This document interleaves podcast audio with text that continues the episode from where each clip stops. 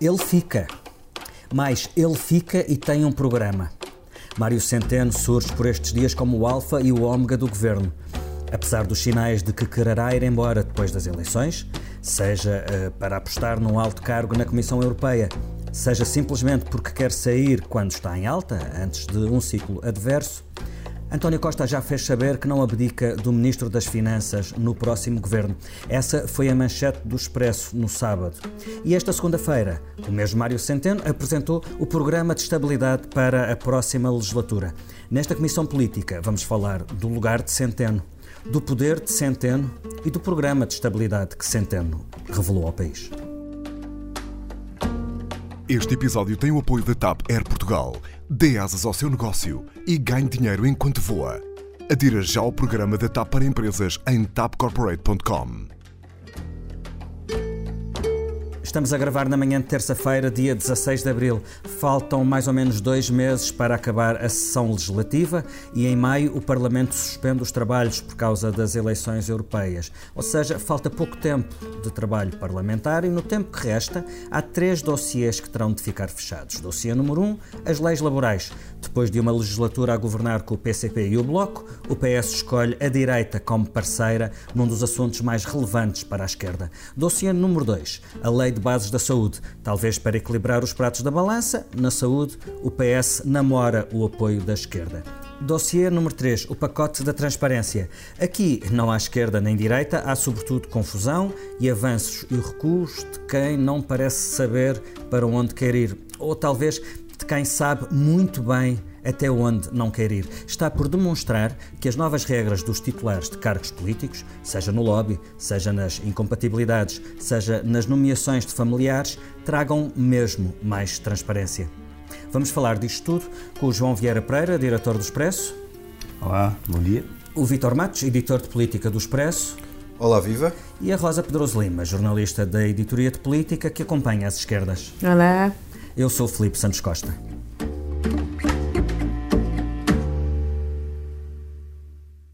Não é um programa eleitoral, é um programa de estabilidade. Mário Centeno tem um programa, mas ainda não confirmou a manchete do Expresso, segundo a qual António Costa o convenceu a ficar no governo depois das eleições. O programa, esse, é mesmo à medida de quem tem umas eleições que são para ganhar, incluindo a possibilidade de aumentos de salários da administração pública e a promessa de reduzir impostos, embora, ao que se percebe, pouquinho. João, há algum dado surpreendente neste programa de Mário Centeno para os próximos quatro anos? Bem, eu acho que não, acho que não há nada surpreendente. Aliás, este programa é muito minimalista relativamente àquilo que se estaria à espera. Uh, Mário costumam Centeno, ser mais detalhados do que isto, não é Costumam ser mais detalhados, costumam ter, acima de tudo, mais política. Ou seja, costumam ter mais medidas mais que se esperam. É? Mais políticas, não é mais política, mas mais política. Centeno justificou isto dizendo que está no fim da legislatura e não quer condicionar o próximo governo, mas os programas de estabilidade não têm a ver com legislaturas, têm a ver com ciclos é por económicos. isso que se chama um programa de estabilidade. Exatamente. Uh, a verdade é que ele não o quis fazer e não o quis alegando que é por causa de questões políticas, eu acho que não o quis fazer para não abrir demasiado o jogo sobre aquilo que vai ser necessário fazer nos próximos anos e isso pode pôr em causa, quer, ou pode ter um impacto quer nas eleições para o Partido Socialista, quer nos acordos que possa fazer pós-eleições com os partidos da, da esquerda ou, ou, outros. Mas diz eh, isso em que sentido? No sentido em que se ele abrisse o jogo podia haver notícias que não são assim tão boas ou no sentido em que se ele abrisse o jogo condicionava os acordos que o PS possa ter de fazer eu acho, a seguir? Eu, a, primeira, a primeira hipótese que tu colocas, que é, eu acho que vai, vão, eh, podem existir notícias que não são assim tão boas, pode haver novidades ou medidas que tenham de ser tomadas que podem não agradar, principalmente aos, à, à, coligação da esquerda, e nesse aspecto ele refugia-se, que é um argumento válido, que é, atenção, vamos em período eleitoral, vamos ter calma, portanto, isto não é um programa de governo, e, e refugia-se uh, nesse argumento para não, para não apresentar uh, mais medidas que poderia apresentar, ou não, ele escolheu não o fazer, mas sobre o programa e sobre aquilo que foi apresentado concretamente. E eu acho que é tudo muito pouquinho. Uh, a começar pelo déficit, que é pouquinho, portanto, que é uma, são, são as boas notícias. É um pouquinho bom. É um pouquinho bom, mas é pouquinho e é bom. E é bom porquê? E é bom porque mantém, apesar da redução do crescimento económico esperado para este ano... Um, Confirma-se o abrandamento é, da economia. O abrandamento. Ainda, ainda assim, a expectativa de Mário Centeno é um bocadinho acima daquilo que, a, que, que as grandes interna organizações internacionais e nacionais apontam, mas Mário Centeno, temos já o benefício de dúvida, Mário Centeno sempre mostrou que estaria mais certo do que essas organizações. Ele tem acertado mais do que quem o é critica. Verdade, é verdade. Portanto, ele aposta um crescimento, uma, uma redução na, na, taxa de crescimento, mas mesmo assim um bocadinho ainda favorável, mas diz, atenção, apesar de crescermos mesmo, o déficit vai manter inalterado. Isto quer dizer uma de duas coisas. Primeira, ou as receitas fiscais receitas do Estado estão a crescer melhor e estão a comportar-se melhor este ano já do que Mário Centeno esperava. E a base de partida será melhor do que aquela Exatamente, que eles reconhecem. E, portanto, mantém o valor do déficit. Ou a segunda hipótese... Está fazendo saber, não é? Ou a segunda hipótese, mas há uma segunda hipótese aqui que é, se calhar as cativações vão ter de ser ainda mais apertadas do que aquilo que já foram. Ou seja, não vai haver tantas descativações como se esperava que houvessem. Portanto, uma destas políticas ele terá de fazer. Eu, sinceramente, aposto numa conjunção das duas. As, as novidades que nós temos é que realmente existe melhor, melhor, um melhor comportamento das receitas do Estado do que estavam à espera, mas também vai haver aqui um garrote maior por parte de, de Mário Centeno. Portanto, déficit pequeno, crescimento mais baixo, aumentos salariais. 95 milhões de euros para aumentos salariais em 2020. 95 milhões de euros não é nada. Uhum. Absolutamente nada em termos daquilo que é a matéria. Isso é para nada as progressões das carreiras. Para lá, fora, fora isso, ou seja, só, só aumentos. Só para aumentos. Progressões da carreira é outra com bolo é, é quase o dobro do que o governo tinha dito que daria em 2019. Sim, 45 milhões para, para, para 95 milhões. Mas a verdade, apesar de ser o dobro, não é nada. Só para ter uma ideia, a massa salarial do Estado são 22 mil milhões de euros. Se aumentasse 1%, são 220 milhões de euros. 95 milhões é uma gota d'água. É uma gota d'água nisto tudo, até porque não é só para aumentos salariais, é para entrada de pessoas, o impacto do aumento do, do, do, do salário mínimo, etc. massa salarial. Exato. Mas, contudo, Centeno também diz uma coisa, que na legislatura, apesar disto não ser um programa de governo, ele diz que na próxima legislatura a massa salarial da, do, do, Estado vai aumentar 2,4 mil milhões de euros. Aqui sim ele já entra com as progressões. Ou seja, é, é o, o, o, retomar das progressões e, e, de, e, e, da normalidade dentro da função pública vai aumentar a massa salarial em muito. É por isso que um cuidado redobrado se entende relativamente aos aumentos salariais. Os 4% de aumento exigidos pela CGTP uh, eh, são uma miragem. Não é provável que aconteça. Podemos, com alguma, com alguma garantia, dizer que não é provável que aconteça. Não está aí, mas pressupõe-se. 4% eram 800 milhões de euros, ou, ou quase mil milhões okay. de euros, comparando com os 95. Pronto, não há dinheiro para isso. Outro ponto que falaste, e bem, relativamente aos impostos.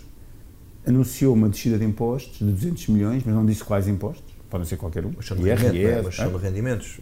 Não, IRS ou IRC? Não, mas, mas, não, diz, não, não, não, diz como. Mas não disse só que ia baixar 200 milhões, também disse onde é que ia buscar a compensação, Exatamente. aqui ia cortar nos benefícios fiscais. Mas não diz quais. também não diz quais. Portanto, esse Nesse aspecto é coerente. Dá Há aqui uma coerência. Coerência, coerência total. E é um, é, um, é, um, é, um, é, um, é, um, é um caso de, de, de, manual de como dar com uma mão e tirar com a Exato. outra. Baixa-se o imposto, mas uh, cortam-se benefícios fiscais. E embora, a gente, embora a gente não saiba qual é a mão que ele vai uh, que ele vai acionar, isto já evidencia que há um programa eleitoral por trás Sim, disto. Mas em princípio, não, em princípio, tu achas? Em princípio não. apostamos que ele tira com a direita e dá com a esquerda, não é? Seria, seria normal, não é? Mas, uh, mas pronto, mas independentemente disso, 200 milhões também não é nada. 200 milhões, em termos de, de, de, de, receita. de receita de impostos, é muito pouco, atenção. Foram 600 milhões a revisão do IRS, não foi? Ah, é certo? Para. Não foi? Eu dava um, é, verdade, é verdade, mas outro exemplo que é, é mais fácil para explicar. Menos, não é? A diminuição do IVA na restauração foram 440 milhões. Portanto, 200 milhões, nem metade é do impacto do IVA da restauração, é muito pouco em termos de receitas fiscais. Portanto, podemos fazer grandes títulos, podemos fazer grandes parangonas sobre, sobre estes programas de estabilidade, e estes programas de estabilidade é realmente estável porque mudar não muda nada. Vítor, podemos dizer que o, que o Governo apostou nos grandes títulos fazendo figas para que ninguém leia as letras pequeninas. Ah, eu, eu, eu, diria que a grande parangona, por assim dizer, é que uh, o próprio Centeno é todo ele um programa. Não é? E, estabilidade. E, e de estabilidade também, e, e, com potencial de crescimento uh, acima das previsões que lhe foram feitas há, há quatro anos. Uh, não sendo um programa eleitoral, por isso é que ele é eleitoralista as letras pequeninas são essas, é o subtexto que está subjacente a isto que o, que o João teve a dizer. O primeiro grande argumento eleitoral é o déficit baixo. É o primeiro grande argumento que os socialistas podem usar a dizer uh, Sócrates morreu, viva Costa e, e Centeno. Mas um, o ministro, quer dizer, é cada vez mais importante, tornou-se cada vez mais importante e é o maior trunfo eleitoral uh, que António Costa tem na mão. Hum. Comentando esta manchete do Expresso e a, e a, e a provável continuidade de, de, Centeno no governo, Marcos Mendes disse que António Costa precisa mais de Mário Centeno do que o contrário e falou num caso de centenodependência. É, uma boa, é, um, é um bom conceito para explicar o que está aqui em causa? Centenodependência é um bom conceito e eu acrescentava aqui um bocadinho de Guerra dos Tronos. Uh, Sim, a mão, nós falámos, nós falámos várias vezes na mão e Centeno eu acho que é mais uma simbiose perfeita, porque um, cada um, um precisa do outro. Sim. É? E claro. os dois precisam, Sim. quer dizer, porque Centeno precisa de Costa para continuar presidente do Eurogrupo. Claro, e eu tenho dúvidas dessa centeno dependência. Uma, coisa tenho dúvidas da outra. Quer dizer, Acho que isso. Uh, centeno, não, mas Centeno ganhou o poder que tem, só tem o poder que tem porque António Costa lhe atribuiu. E nós falámos várias vezes aqui da mão, e The Hand, a mão é o primeiro-ministro dos. É, é a mão direita do rei no, no, no, na Guerra dos Tronos. E Centeno tem sido a peça mais essencial de António Costa uh, na manobra do governo, porque ele consegue mesmo que os, que os ministros não gastem mais. E ele tem feito isso sucessivamente ao longo dos anos e criando alguns problemas, nomeadamente com, com o Ministro da Saúde, que já se foi embora. Eu achei muita graça ao, ao, primeiro episódio da Guerra dos Tronos, quando há um diálogo. Não, que, eu, eu quero que... aqui alertar, para quem nos está a ouvir, se ainda não viu o primeiro episódio da Guerra dos Tronos, tem que parar de ouvir agora. Pronto, é Olha, momento. eu vou-me embora porque eu não vi e nem te faço atenção de ver. Pronto, então não faz mal. Então, quando, quando o Jon Snow monta o dragão, a Daenerys Targaryen uh, diz-lhe que só aprende, só, só, só sabe montar um dragão quem já montou um dragão. E Centeno fez isso. Ele não sabia usar o poder. Depois de montar o dragão do poder, ele passou a saber usá-lo. E a partir de agora vamos ver até quando é que ele dura. Se é até ao fim do, do mandato no Eurogrupo ou se será até uh, à presidência portuguesa da, da União Europeia. João, deixa-me só uh, colocar mais duas ou três questões muito, muito, muito pontuais. Uh, há mais dinheiro a caminho para o servidor do novo banco, são mais mil milhões. Uhum. eu vi umas contas em que isto já vai em qualquer coisa como 11 mil milhões de euros. Quando é que isto para?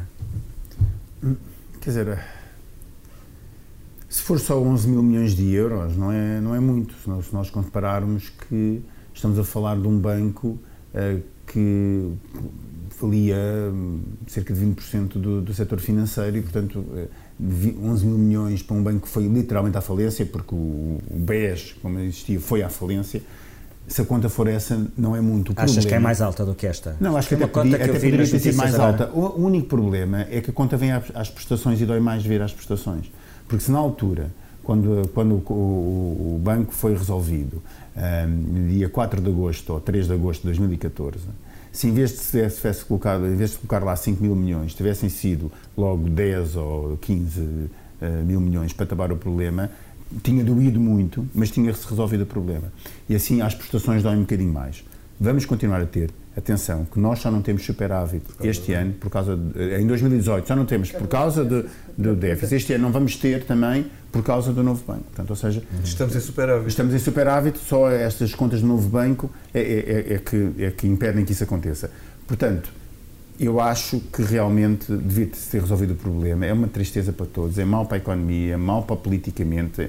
Nós continuarmos a pagar isto às prestações foi a solução que se encontrou na altura eu, como já o disse muitas vezes, uma má solução. Há outros dois dados que me chamaram a atenção. Por um lado, as exportações continuam longe de valerem 50% do PIB, que é um objetivo que, para este horizonte temporal, uh, António Costa tinha, tinha colocado, e continuam, continuam longe de valer 50% do PIB, mesmo com o, o, brutal empurrão do turismo. Portanto, alguma coisa no crescimento não está a ser tão virtuoso como era suposto. E outro ponto, que é o investimento vai ficar abaixo dos níveis de investimento do governo de Passos Coelho, que convenhamos, não tinha dinheiro para mandar cantar um cego. Uhum. Um, gostava de te ouvir sobre as duas questões. Bem, sobre o objetivo de 50%, já era um objetivo também de Passos Coelho. O governo de Passos Coelho já queria esses 50% uhum. um, de, do, do, peso do, das exportações no PIB. Não o vamos conseguir porque este modelo de crescimento que nós tivemos no último tempo, nos últimos tempos, e não é só nesta legislatura, que tem vindo a Portugal a ter nos últimos anos, é baseado e continua a ser baseado em mão de obra barata. E, portanto, Portugal tem dos salários mais baratos da Europa em várias em vários setores, inclusive nos setores pontos e, e tecnológicos. Há muitas empresas que vêm em Portugal contratar uh, engenheiros e programadores, informáticos, etc., porque nós pagamos um terço daquilo que se paga no resto da Europa. E, portanto, se nós continuamos a apostar em exportar serviços com base, e serviços e bens, com base em, em, em baixos salários e logo em pouco valor acrescentado, nós vamos continuar a crescer muito pouco e a exportar pouco. E este é um problema grande que não se resolve de um dia para o outro, não se resolve com um governo, não se resolve com dois governos, e, mas é um problema que nós temos de, de, de enfrentar. Aí temos um problema estrutural na decisão do investimento, temos uma decisão política. Claro, mas é que uma está ligada à outra, ou seja, a segunda é consequência da primeira. Se nós temos ou mau investimento ou pouco investimento, não há maneira de termos, de termos crescimento económico ou de termos mais crescimento económico.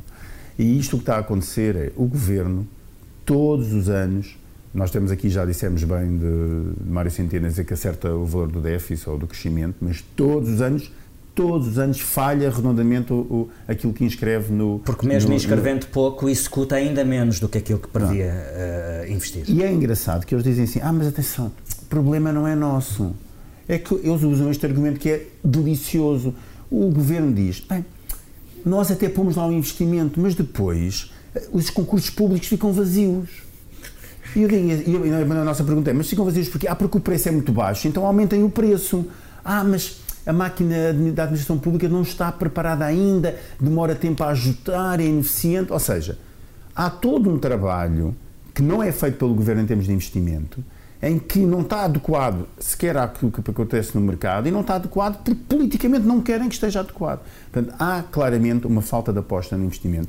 Foram quatro anos deste governo a dizer-se apostem no investimento público, apostem no investimento público, pelo menos naquelas metas que eles puseram, eles nunca, nunca o quiseram fazer. Não foi por causa da administração pública foi ou de concursos, foi, foi completamente uh, uh, um, uh, o poder de, de, Centeno a dizer temos de cortar em algum lado, vamos cortar aqui, vamos privilegiar o, Presidente da o rendimento das famílias. Ontem já avisou que que não podemos ficar na ponta do euro e que temos que crescer mais. Portanto, ele já deixou um aviso que tem a ver com o crescimento económico.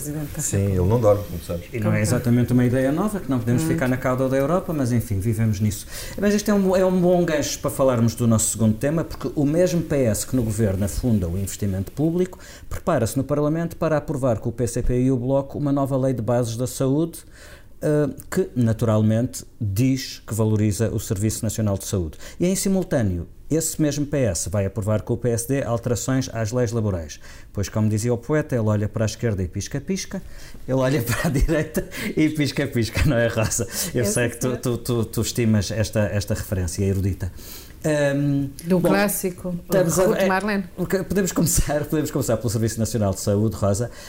Um, estamos a falar do mesmo SNS que, que há notícias diárias que dão conta de que está a arrebentar pelas costuras, listas de espera, falta de pessoal, dívidas a fornecedores, uh, demissões sucessivas de responsáveis de unidades que consideram para não ter, uh, não ter condições mínimas para garantir cuidados de saúde de qualidade. Há aqui qualquer coisa que não bate certo, não é, Rosa? Não, e eu sugeria que pusesses o clássico uh, tensão na geringonça, que eu acho que já. Muito bem, Muito tensão bem. na vamos lá, isso? tensão na geringonça.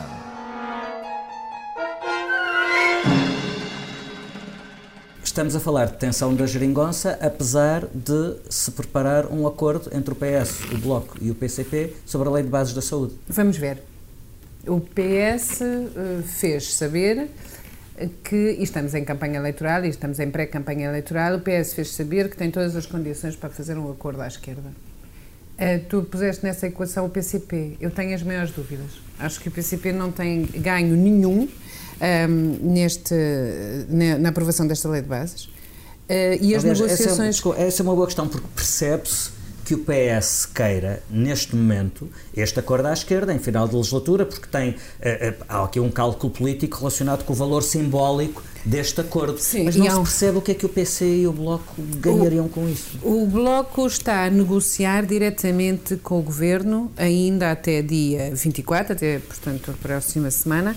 Um, bom, o PS, é um bocadinho, um bocadinho só de história, o PS uh, comprometeu-se a, fazer uma nova lei de bases da saúde e comprometeu-se sobre, uh, no dia da morte do, do pai do SNS, o António Arnold, que é coautor da proposta uh, com o João Semedo de uma nova lei de bases da saúde. E, portanto, falhar este compromisso, que já está na reta final da legislatura, é um tiro num, num, num porta-aviões que é a raiz ideológica do PS. Bom, tu, há um bocado estávamos a, a discutir o, o, a capacidade política de, de Mário Centeno. Eu reconheço isso, mas reconheço que ele está, a, em vésperas de eleições, a marcar terreno do PS à direita. Todo o plano de estabilidade todo o discurso de Mário Centeno é para captar eleitorado do PSD, mas para afastar o eleitorado da esquerda uh, do PS. Porquê? Porque a história de não haver aumentos salariais e esqueçam lá isso, ou a história de o déficit é fantástico e controlado e, e vamos ter superávit, é um discurso que para o eleitorado do PS que não vê aumentos, que vê uma, uma história dos professores, das carreiras, da progressão das carreiras dos professores, uma promessa que não é cumprida, não parece que seja muito habilidoso. Bom, voltando à lei de bases da saúde... Não, os meus, o meu número de eleitores está ao centro, não é? A aposta é essa. Pois, Mas vamos ver. Mas vamos é para ver. fazer o jogo também à esquerda, que é isso. Vamos ver, vamos ver se é uma habilidade política ou se é um erro político. Vamos ver, e, e, a prova do algodão será feita nas, nas eleições. pronto. Quanto à lei de bases da saúde, uh, temos, temos esta dúvida. Eu acho que o PS quer mostrar muito e, e, e fez muito spin disto. Uh, estamos a fazer um acordo à esquerda. Ainda não vi sinais. O, o, o Bloco está, está otimista, o PCP uh, eh, reticente. Agora, há uma coisa que é certa lei de, eh, as leis laborais, eh, não há acordo possível e há um desacordo total e absoluto, eh, e eu diria quase um desrespeito pelo, pelo, pelo acordo com, com o PCP, o, o compromisso político com o PCP, que coloca os comunistas numa posição dificílima neste momento. O PCP desde o princípio da legislatura, que faz saber que a questão da alteração, de alterações substanciais ao Código Laboral, que foi revisto em pleno período da Troika, é condição essencial para. Um, para, para, para o suporte político deste Para uma política governo. patriótica e de esquerda. É, sim, exatamente. E é a prova do algodão da verdadeira esquerda. A verdade é que o PS eh, deu-lhes a tampa absoluta em relação a praticamente todas as propostas de alteração e vai acabar esta legislatura com duas únicas modificações um, no Código Laboral do tempo da Troika, a saber um, a retirada dos quatro feriados, que foram uhum. a, devolução dos quatro feriados Sim. e uma lei uh, que foi uh, a propósito do, do, daquela daqueles problemas na, na, Altice, que foi uma lei sobre a transmissão de estabelecimento que garantia a proteção dos trabalhadores que fossem recolocados em, em empresas satélite da Altice. Estas são as duas únicas. É só isso que vai mudar. É. Uh, os pozinhos que vão aparecer agora não tocam naquilo para o PCP e para o Bloco. Mas o PCP, que tinha propostas e reivindicações nesta matéria, mostrou capacidade de se encontrar a meio caminho ou não. apresentou um pacote de propostas e é isto ou nada? Não, porque quer dizer, tu. Ou, ou seja, reverte... o PCP quis realmente negociar? Eu acho que tentou até, até metade da legislatura. E, e, aliás, não sei se se recordam, mas a certa altura, quando o PC atira para a Assembleia as propostas para reversão de coisas como os pagamentos por horas extraordinárias, o, as, as, os, as, o valor das indenizações por despedimento, que eram coisas que foram alteradas no tempo do, do Passos Coelho, por Mota Soares e tal, e com as grandes exigências da, da Troika. Um, o PS faz a primeira, a primeira colagem ao PSD e, a, e, a, e, ao CDS para derrotar as propostas do PC e o Jerónimo de Sousa sai do, do, do hemiciclo e diz entramos numa nova fase da, da vida política nacional. E eu acho que foi isso. Eu acho que o PC acreditou, eh, ainda com as negociações. Bem, é que depois tudo manteve como igual, mas pronto. O que é que se manteve como igual? A relação do, do PCP com o PS na. Eu na acho que não. Eu acho que. dizer que não eu, tenha havido duas fases muito distintas da legislatura. Eu acho que houve duas fases muito. Os resultados muito... são iguais. Dizer, não, não. Eu acho que o PC efeitos... engoliu dois grandes sapos nos dois últimos orçamentos e. Claro, aguentou, segurou o governo, mas não acho que tenha Exatamente. ficado indiferente. E acho que é o que comecei por dizer, acho que isto é um problema sobretudo para o PC. Não, acho que o PC está... Uh, Se há, se há um sintoma político da tensão da geringonça, é, nessa fase, a Comissão Política ter criado este belíssimo separador que acabamos de ouvir. João, um, qual é o significado político de, à beira de eleições, o PS e o PSD se juntarem para alterações tão cirúrgicas às leis laborais do tempo da Troika? Uh, um, quer dizer, antes de mais, deve significar que tanto António Costa como Vieira da Silva estão muito confortáveis com estas leis e acham que elas são boas, apesar de, de, de apesar de as terem criticado quando ah. foram aprovadas no tempo da Troika. Oh, Filipe, e acham, e acham há um ano, porque nós em maio de 2018 andávamos a discutir as alterações às leis laborais, o Governo deixou, deixou o, o dossiê um ano dentro da gaveta. Logo, lá, na, logo na altura se percebeu, eu lembro-me de julgo que foi manchete do Expresso, que o acordo se ia fazer com o PSD Exatamente. e não com a esquerda. Ah, e o PSD desde o início diz se tiver o acordo do patronato, nós aceitamos uhum. esse acordo, está tudo bem para nós, da e continuam a dizer, da concertação, continuam a, di a dizer que se este, nova, estas pequenas alterações continuarem a ter o acordo do, do, dos patrões na concertação social, eles continuam a apoiar. Ah, portanto, a questão é, porquê é que o deixaram um ano na gaveta, porquê é que o tiram agora em vésperas de eleições europeias e à beira das legislativas? Eu acho que é claramente aquilo que a Rosa disse, que é claramente uma, uma, uma tentativa de ir buscar eleitoral à, à direita o PS está preocupado com as sondagens. Tem de estar preocupado Tem de estar, não há como não. não. Não há como não estar. E, portanto, precisa rapidamente de ir buscar algum eleitorado à direita. Porque ele à esquerda sabe que não pode ir buscar mais. Portanto, tem de ir buscar à direita. Até para depois, no, no futuro governo, conseguir negociar de uma forma diferente, ou com o Bloco, ou com o PC, ou com, ou, ou com ambos. E, portanto, é claramente uma tentativa política de ir buscar, de, de, de buscar estes votos com quem pode aprovar esta lei que é com, com a direita. Relativamente, eu acho, a grande dúvida é sobre a lei de base na saúde. Eu, eu, eu explico porquê. Porque eu ainda estou para ver o que é que vai sair de lá. Exato. Ou seja, porque o Bloco tinha um, o Bloco e o PC, mas principalmente o Bloco de Esquerda, tinha um grande propósito, é acabar com os PPPs na saúde.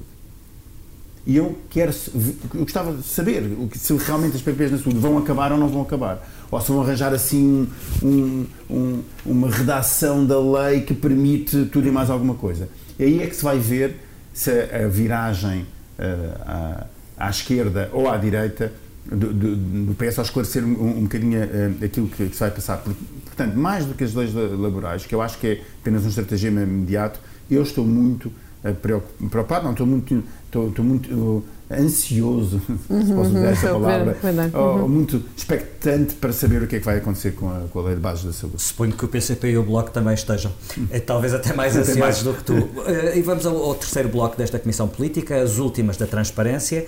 Um, o PS apresentou uma proposta para travar nomeações para lugares no Estado de familiares de titulares de cargos políticos. Uh, Vítor, o que o PS propôs resolve os problemas de que se tem falado no, no último mês, mês e tal, uh, e responde de forma adequada àquelas 16 perguntas que António Costa fez sobre esse assunto quando foi confrontado sobre ele num debate quinzenal?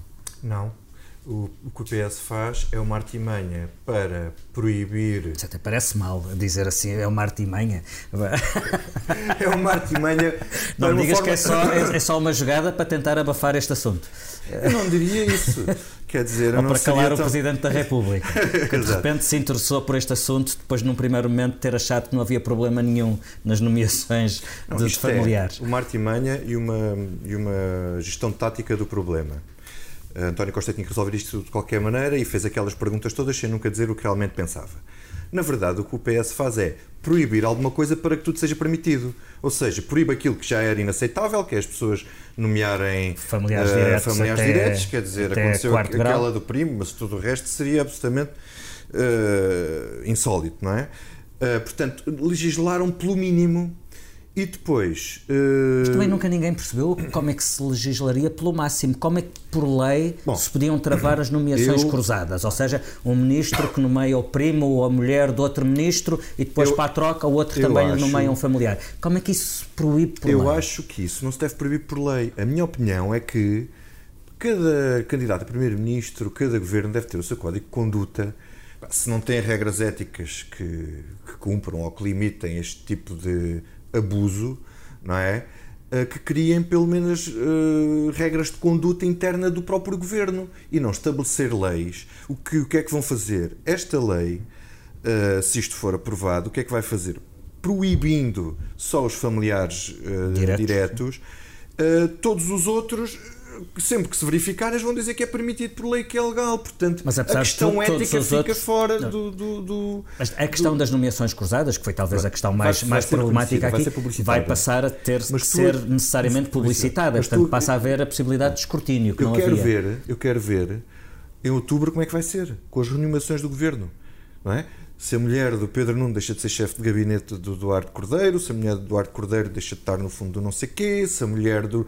Quer dizer, e o marido vai estar assessor do gabinete do ministro. Duvido muito que isso aconteça, porque António Costa veio dizer no Parlamento que isto era um problema novo. Não era um problema novo, era um problema que já estava identificado e escrito e reescrito quando ele estava na Câmara Municipal de Lisboa. Portanto, se não se tomaram medidas cautelares em relação a isto, foi porque não se quis. E, portanto, quer dizer, o, o, o, que, aumenta aqui é a pressão mediática e a pressão da opinião pública. Já não é mau, acho que é por aí. O, o que já não é mau, eu acho que é por aí, não é legislando isto que se resolve Sim. o problema, não é? Hum. Oh Rosa, e o que dizer da forma como Marcelo Rebelo de Sousa se adianta ao PS, redigindo ele próprio duas alíneas com proibições de, uh, de, nomeação de familiares em relação à Presidência pois da República? Há, uma, série, há uma certa compulsão do, do Presidente da República, primeiro para falar sobre tudo e mais alguma coisa e depois agora pelos vistos para legislar, pronto, ok. Hum. Voltaram-se a ouvir Podia críticas em relação a, esta atuação de Marcelo. Na verdade, a Presidência da República sempre teve a possibilidade de propor uh, uh, normas em relação à sua própria organização. Como a Presidência da República não legisla, tem de ser a Presidência da República a propor eu essa sei, legislação. Eu sei, mas, por exemplo, eu penso governo. que, apesar de tudo, houve casos que, agora falo de brincadeiras, acho que o Presidente da República se, se uh, teria tido a oportunidade para propor algumas, algumas soluções legislativas em casos que eu acho que eram mais complicados. Por exemplo, no concurso de professores. Na, na, nas, nas carreiras dos professores. Legislativas. Não acabaste, não acabaste de propor? Não acabou de propor? Porque é que propõe, acha muito importante a questão dos lobbies familiares e das, não, das nomeações propôs, familiares? Ele aqui propõe para ele próprio, para a organização da presidência. Ah, pronto. Então, ele às vezes sugere, dá então, ideias não é. e não sei o quê. Então, não é? Oh, Vitor, okay. uh, então, acho Belém deixou outros, abster. Belém deixou outros dois avisos, de que o Expresso deu conta na edição de sábado. Por um lado, acham um absurdo os alçapões na lei do lobby, que parecem feitos à medida para que se evite a transparência que é necessária e, por outro lado, colocou dúvidas sobre aquela entidade da transparência que, pelos vistos, vai ser criada, mas que não é um tribunal, mas que terá poderes sancionatórios sobre titulares de cargos uhum. políticos eleitos diretamente. Sim. São alertas avisados estes de, de Belém? Eu acho que sim. Primeiro, porque a questão da entidade, eh, se tiver realmente os poderes sancionatórios eh, para punir deputados prevaricadores, eh, de facto pode ser inconstitucional. Não podemos esperar que o Presidente mande diplomas para o Constitucional, porque nunca o vês, porque o Constitucional é ele. portanto, adivinha-se aí um possível veto se não houver cuidado na maneira como a legislação for feita.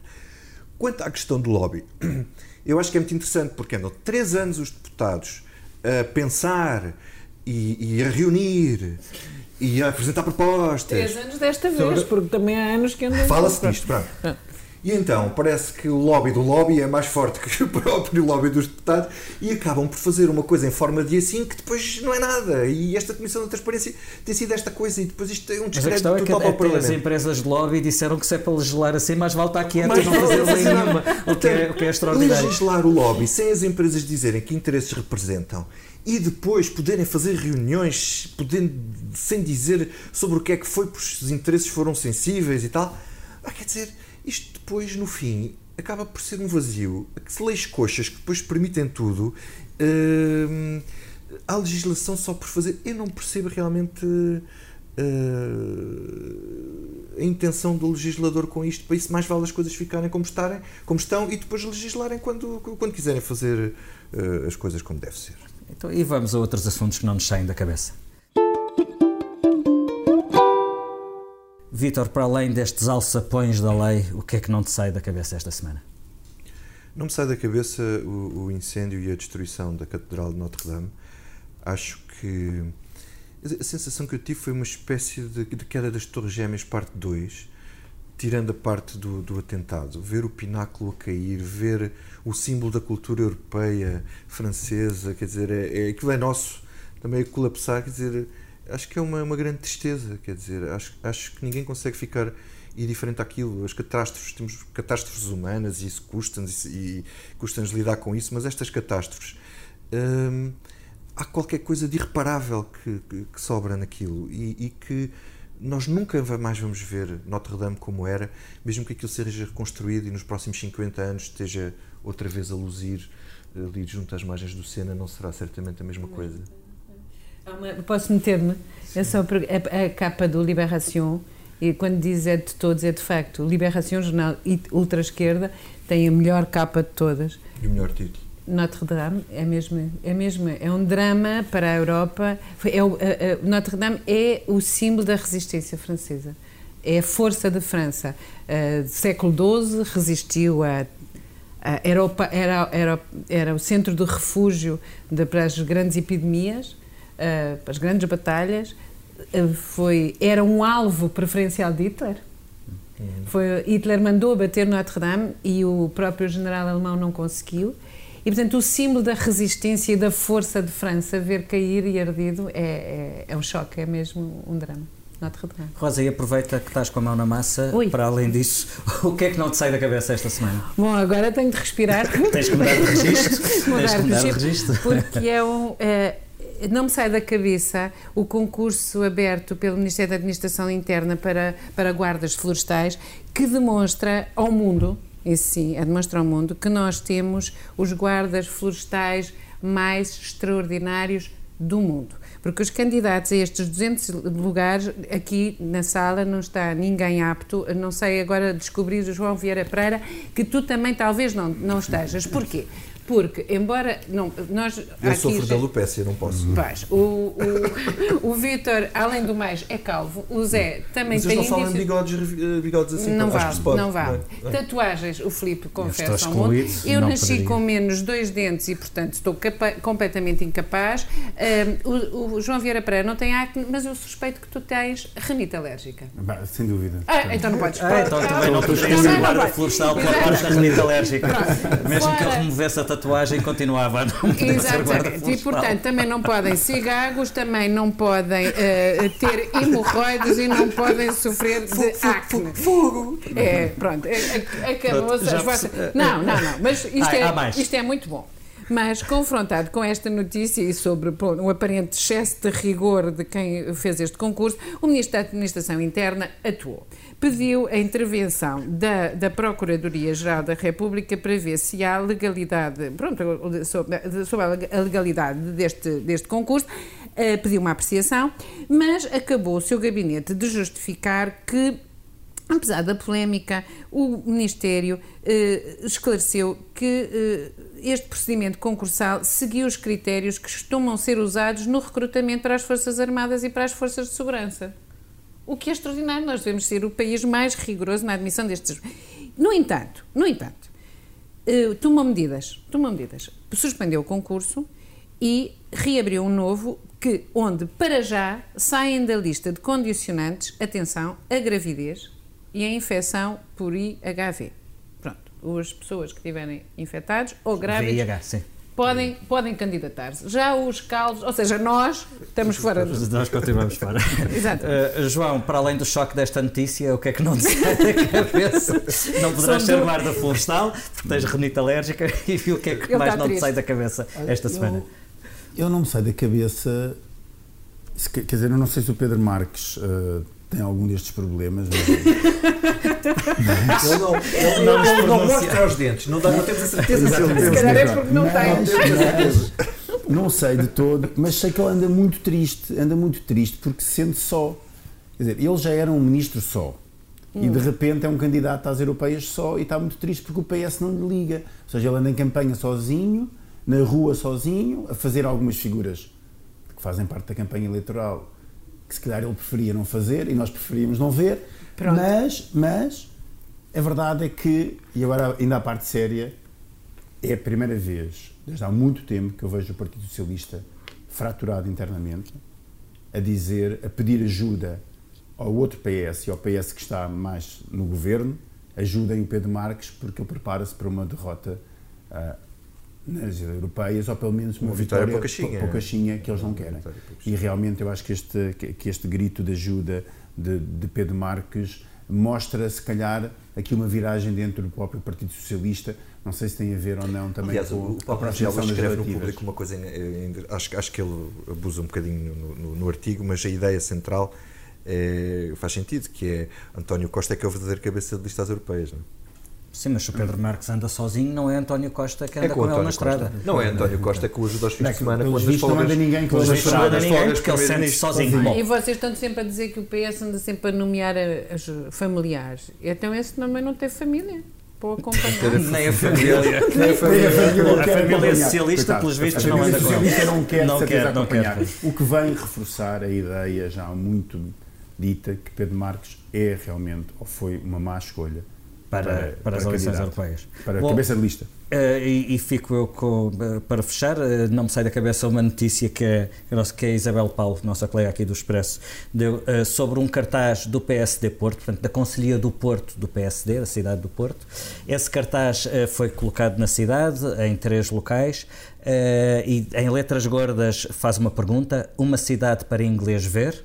E depois em letras mais pequeninas, com destaque em laranja, o Porto dos portuenses está-se a perder. Bom, e com duas frases apenas conseguem juntar tanta asneira, é extraordinário. Ahm, bom, primeiro, literalmente, protestam com o excesso de ingleses numa cidade onde, como bem sabemos, os ingleses nunca tiveram qualquer presença histórica, não é? E, portanto, só, uma, só carradas de ignorância é que podem justificar o desacerto desta expressão do recurso a esta expressão numa cidade como o Porto. Lá, Mas depois, ingleses mas depois há outro lado, mas depois há outro lado que é ainda pior. A ideia, o Porto dos portuenses, é é uma maneira de dizer que queremos o Porto para os portuenses.